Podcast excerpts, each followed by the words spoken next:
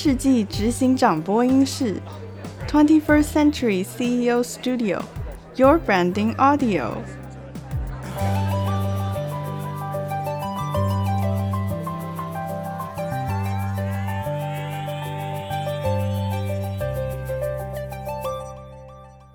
大家好，欢迎来到二十一世纪执行长播音室。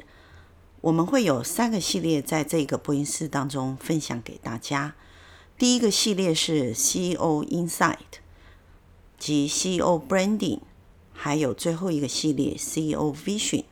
在 CEO Insight 里面，我们会带领大家了解企业经营者在世代交替及企业转型时，如何因为 CEO 坚持理念，进而克服经营的困境。我们会分享各个产业 CEO 经营的理念及他的经验。接续的 CEO Branding，我们会着重于在品牌、策略、行销三个方面，分享大家一些新的企业做法。在 CEO Vision 里，则会带领大家与 CEO 一起谈谈市场的趋势及发展，来了解整个 CEO 他在过去经营的经验。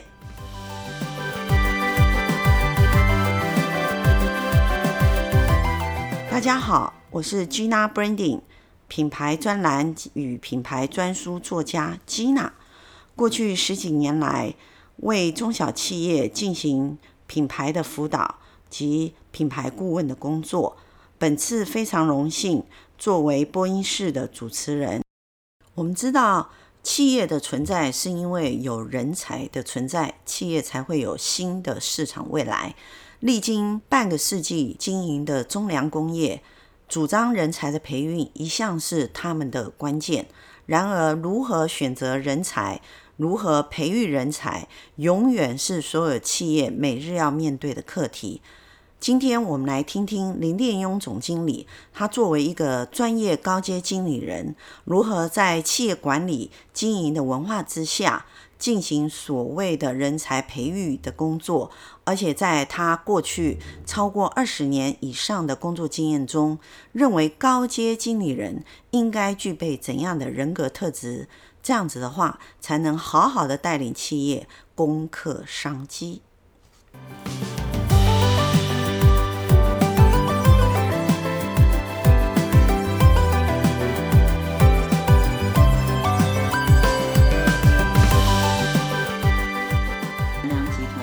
是中粮这个集团企业事业体，事业体，你们其实非常重视人这件事。对。那你也有提到，就是说，呃，你们在人才培育上面非常重要的一个选择，就是人对了，事情就对了。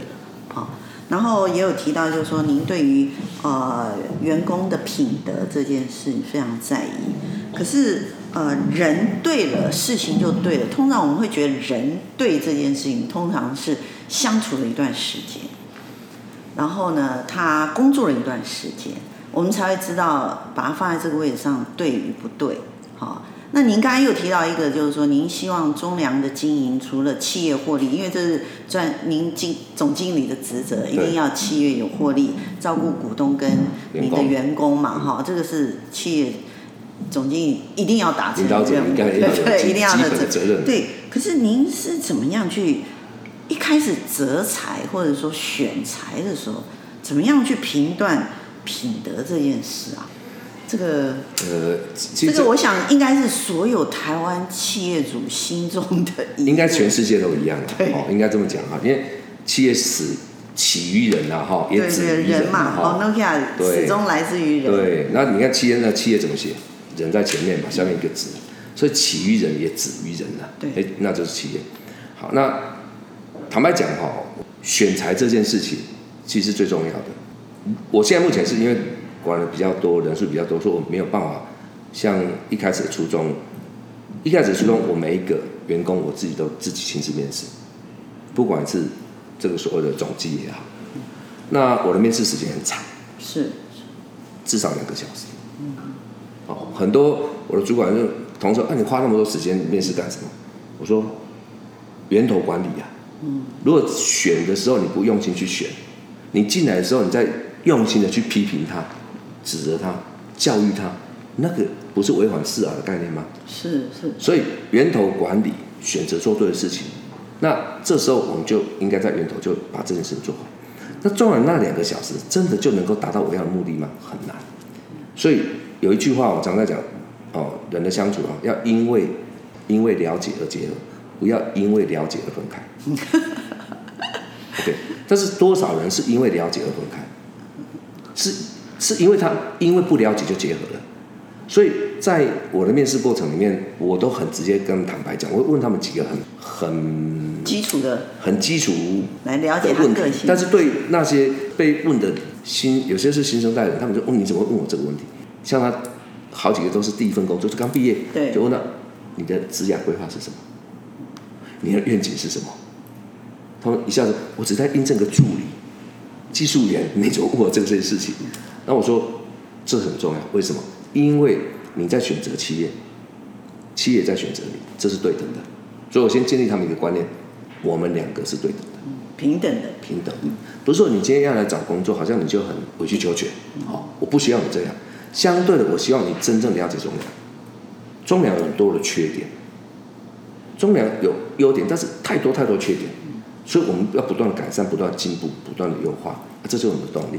但是这些很多的缺点呢，你能够忍受吗？哦，那另外一个问题，我都我会再问他，你会把中粮当成是你最后一份工作吗？这个问题对他来讲很挑战的。是是。因为我就跟他讲，很多现在大学的的老师哈，都喜欢教学生哈，啊，你们最好哈出去之后，那个可能三十岁以前哈，尽量换工作。我跟那些老教授，我就打打对台，我说。你们真的这样会误人子弟的。你看，因为你让他学了很多种，就这一学呢，有多少人真的可以学来的嘛？真的三十岁的时候就定调下来，有到四十岁了、五十岁了，他还在尝试很多，就是因为那句话，找寻自己的真爱。对啊，就从来找不到。我我相反会跟他们讲，台湾话有时候很难的，有点行行出状元。我说每一个行业，你只要专注、专心去做了。把它做到底，就专业，一定变成专业，那一定就会变赢家，因为你的价值会被创造出来。但当你在学习过程里面什么都学，什么都懂，你虽然叫通才，但从来成不了任何某一个品相的专才，那你就没有价值可言。所以你最后一定会被世界或是被这个社会淘汰，被这个产业淘汰。所以专业专精这件事情是很重要的。所以大家做到专业专精，你看哦，忠诚度很重要。因为我们这个材料领域哈，其实我我进来中粮这这二十五年来，其实应该我们申请过很多很多专利，在做材料的业界里面，以前很少人在申请专利。那因为我在国外是有这个就职受训过来，所以我就认为台湾我们要做的赢人家，嗯，差异化一定要一个要走国际战，那我们一定要有这种跟那国际语言一样。那所以我们就也。当时也要求研发每年要产出一一到两个专利，那我们的专利事务所也不是就最后签跟一些签一个长期合作，那我们有很多案子也不断不断在有新的商标，有新的技术，然后有各种不同层次的专利，我们就用这种方式一一部分保护。那另外呢，我们发现呢，其实再怎么专利保护，你就要揭露嘛。其实最好的专利叫 know-how，就不能去申请。但是却能够变成为你所有，而这些变成 know how 就是属于在内内内部的管理的，所以内部的管理 know how，你看哦，员工忠诚度都不好，你 know how 怎么保持下来？嗯在很多的创意是需要员工自发性的创意，好，这些都在在于在我们的文化里面，所以中粮的管理哈非常人性化，甚至有时候我们在开玩笑过度人性化，过度民主化。过度民主相相对的另外反面就是没有纪律嘛，嗯，所以有时候我们集团在内部讨论，我们中粮市场被归类，嗯，你们纪律比较差。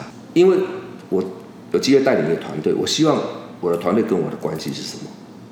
我不希望他们不是怕我，认同，我希望他们是认同我、尊重我。我没有办法像以前在当职员的时候，跟同事就像李天挖地啦、称兄道弟这么好。但至少我不要变成是好像是，呃，像那个什么那个高处不胜寒那种感觉，因为经营管理这我必须要跟员工随时有一个一个平台，或是一个媒介，或是甚至接触直接接触，而不是透过很多媒介才知道。就像是我们要懂得市场的脉动，我们的人员要走到市场去，跟市场有接触的道理一模一样。是，所以在人才使用上面，我比较注重品德。如果品德不好，这个什么都不用讲。那这当然这是我们当集团整个我们肖总裁一贯要求下的一个精神了。所以我们在对忠诚度这件事情是很很很重要的，还有品德这两项反而优高于了哈他的能力。嗯，因为能力您可以训练他，给他机会嘛。因为刚刚有谈到一个问题，我们这个产业，我们这个这个材料哈，没有师傅，也就是说，特别他卡固的利也吗？不对。你要肯学习，加上肯学习，那个你的年资加上肯学习，那就是最好的价值。是，如果你光有年资，你没有学习，你那个年资最后是变成公司的包袱，是团队的团队的障碍，前进的障碍。所以我们比较倾向要的是，哎，你的品德基础是不错，因为品德哈，那个是你的人格特质，那是你你的本能，那是无法改的。但是后面的技能是可以被改的。所以我们选择宁愿选择本能比较比较不是很高尚啦，但是就你的本能不是不是坏的那一层的。那我们常常讲豺狼虎豹，豺狼虎豹的能力是很强的，但它有时候对你的内部是一种破坏性的。所以我是比较倾向团队的力量，而不是个人英雄主义。所以为什么我们的人也用的比较多？是哦，所以很多就是用 teamwork 的概念去。激发出来，那对于成本来讲，我们成本比别人高，比同业界高。是人事成本或者是经营成本。对，好，那这个过程里面，就是常常在我们这个产业里面，我们必须要有些我们可以再优化，有些我们的本质就无法优化。但是有一个共同点是，不管你的内涵内涵长成长什么样子，你不能把它变成 excuse。嗯。你要把它变成是你的本质就这样，但是你最终还是要跟人家比赛。你还是要找出你的你的价价值出来，差异对，人多不一定错，但人多理论上你就要跟人家人少的价值不同，啊，这个就是我们一直不断在努力的目标。是。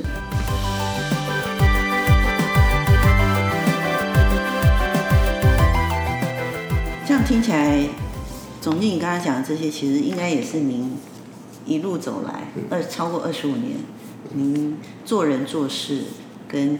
带领中粮的初心吧。嗯，没有错，因为我刚刚不是问了三个问，说新进员工问三个问题。是是。你应该有问题，我就跟他讲说，你要来这边上班，不管是你是哪一个职位，哪一个阶级，领多少薪水，你都要抱着来这边学习当老板的心。你来这边是要来学习当老板的，不是来这边学习当一个员工。如果你要抱着一个当员工的心态来。你是领钱的，你是领钱，那你每天呢，只在像我们当兵在算馒头一样，好像什么时间的馒头算完就要走了。嗯，但如果来这边当老板，代表这是你的公司啊，请了员工，我是你请来的总经理啊，不是我请你来，是你。如果你加入加入这个公司之后，你可能是一个总机，我这总经理是你这个总机这个老板请我来当总经理的。我说你可不可以有这种观念？如果有这种观念，你来这里上班，你就很坦、很很坦然。那像我刚刚讲，我们现在人人多了，我没有办法每事必清功，每一个去都自己亲自面试。我们现在透过很多单位、很多主管授权给他面试，然后我也看到，确实这样产生离动那个移动率就很高。嗯。那当然，我现在目前都还做，慢慢去优化吧。以前固定我们有三个月试用期，所以我每三个月我一定会对。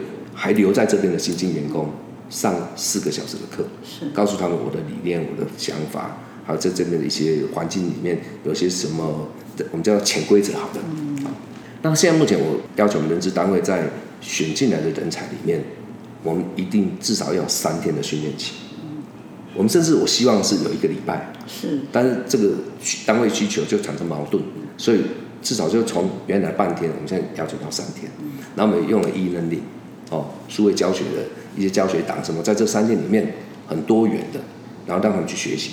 然后我在这三天里面，我就找一个时间，大概有半个小时的时间，跟他们跟分享我的看法。跟他面对面。面对面。所以所以这样我我就发现，嗯，这样执行半年下来，离职离职率降低，留职率增加。是。我也是希望借由这种新的员工进来，我就可以给他一个正确观念，然后他以后到我们各单位去的时候，不会受到某些老员工负面的心态呢去影响他们。是，也就是是源头管理，这是四 R 的概念。嗯嗯。哦，减量的概念，就把一些可能坏的因子，我在这边尽量就把它减掉。是是。所以所以所以整个我我觉得这样运作下来，效果还不错。是。哦，那另外我们我们的教育训练投资很多。嗯，这个我我能了解，这是南良集团总裁，对，他的这个应该是他带领团队，他一定会做的事。对，好。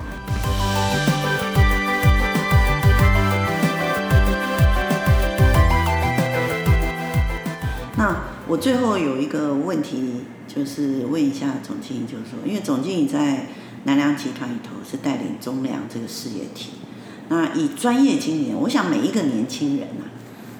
其实最终不管是在哪一个企业做多久，其实只要持续想要工作的话，都会想到做到最高专业经理人的职位，除非是家族企业嘛，哈。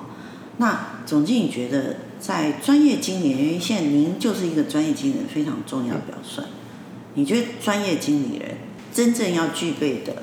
啊，技技能，我觉得这件事就就就不用说了啦。哈。你觉得最重要要具备的一件事是什么事？如果是以男性的专业经验，是已经具备的呢，还是说想要具备？想要具备，就是说他他已经是，比如说我们已经有工作了十年、十五年，好，或者是十年，因为现在年轻人想要快速成功，所以他可能已经有五到十年工作经验，他希望可以往总经理。嗯，副总这个等于是高阶决策层那里进去的话，你觉得你会会建议他一定要具备一个什么东西？这个、技术不算。这个问题我倒是哈想要帮你帮你破题一下。好啊，好啊，好。其实你如果说已经来进来五年、十年再去想这个问题，我觉得太太慢了。就跟你的初衷不一样，你要一开始就学。对，其实一开始，如果你真的是想要。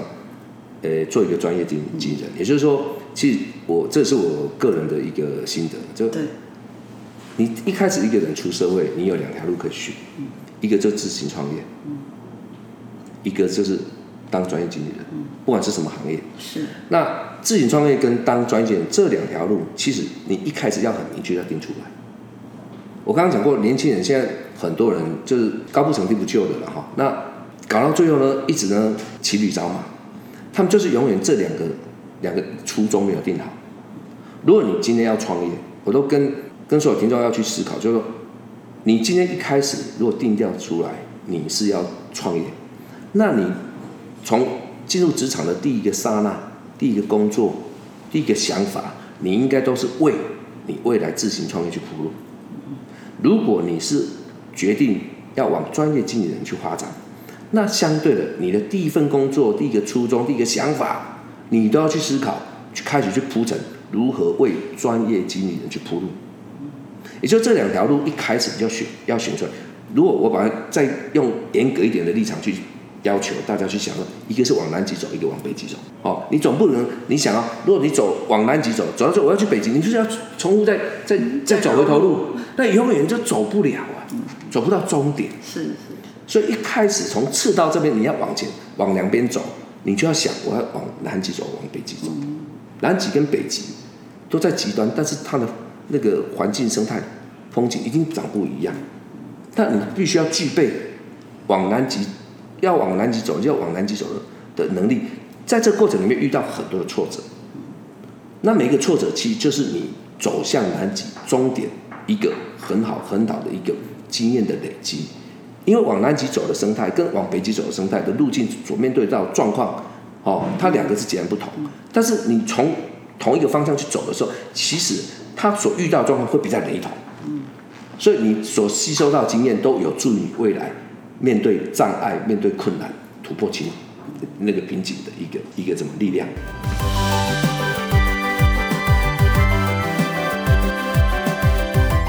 如果以专业经理人，如果一个年轻人他进入职场，他就是要达到企业的这个总经理。那现在很多年轻人就是会说，那我要去了解老板。那那总经理在您的位置上，你觉得要如何去了解老板？大家都觉得要了解老板，然后我做对事情，所以我就可以一路往上。我我觉得如果要当专业经理人，有一个思维就是说，有有一句话叫“一将功成万骨枯”，嗯，还有一人得道鸡犬升天，听过这句话吗？嗯嗯。那这句话用来描述这个好像不是很很恰当啊，但是我。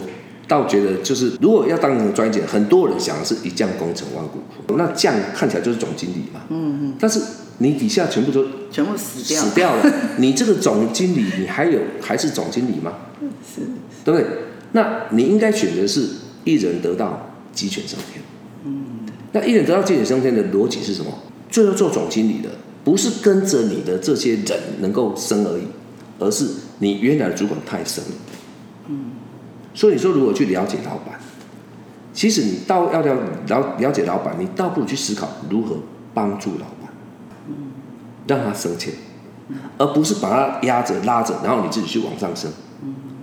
这是一个基本逻辑，很很容易思考的。当你去做总经理的时候，原来你的主管还是你的主管吗？还是你的你当总经理的时候，你的原来你的主管就不见了？还是能够原来你的？过去是你的主管，就当你你当总经理的时候，他是你的部属。要做一个专业经理人，其实你的心心胸要够宽，嗯，哦，眼光也要框得更远。所以我刚刚在讲说，一开始选择要往专业经理人这条路走，你所有的每一步路，你都要为这个去铺陈，最后你可以堆叠。那堆叠起来就是你的能量，嗯，啊，那个堆叠的过程里面有很重要叫人脉，嗯，那这个人脉呢，绝对不是在外面，是在里面。也就当你从一个基层的人员进来之后，哦，因为我是从基层出出来的，所以你看你要以前以前有人讲叫叫过关斩将，我不大认同这句话。嗯，过关斩将代表你要杀掉多少？就是那一将功成万骨枯，杀掉多少？对，你为什么不去思考说，今天你若一开始，我为什么讲不是五年时间之后才去讲？一开始我为了要当总经理，所以为了要当总经理，你要当什么样总经理？你是要当一一将功成万骨枯呢，还是一人得道鸡犬升鸡犬升天？如果你要当一个是受人尊敬的，哦，不要讲敬仰啊，受人尊敬尊重的这样总经理，那受人尊重那些人是谁？绝对不是以后当总经理就开始请的人嘛，嗯，而是可能这一路你在升迁的过程里面，可能跟着跟随着你，或是支持着你，或是本来跟你并肩。前行的这些人，最后他都能够尊重你。你这样的总经理，就可以把原来的阻力变成助力。嗯你希望是你的团队是有越多的力量来支撑你，而不是越多阻力在背后拉着你。这是我一个人生哲学。非常好啊，因为有一次总经理用那两句成语的形容，直接精准，而且他是非常清楚的选择权。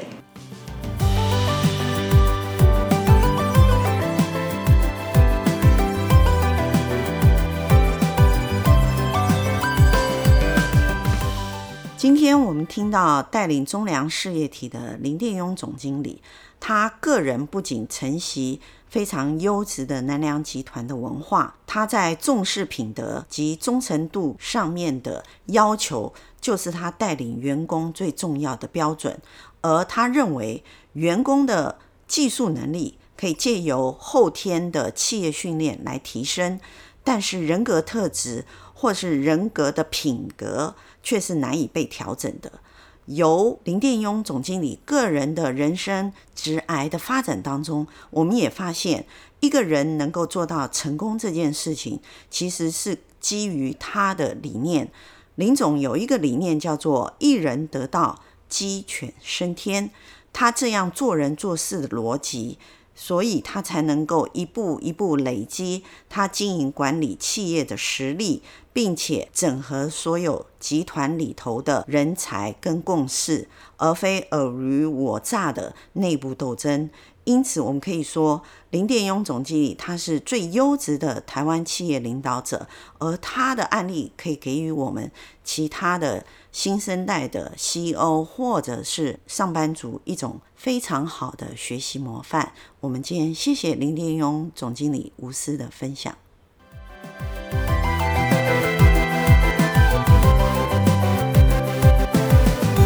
感谢您今天的收听 21st Century CEO Studio, your branding audio.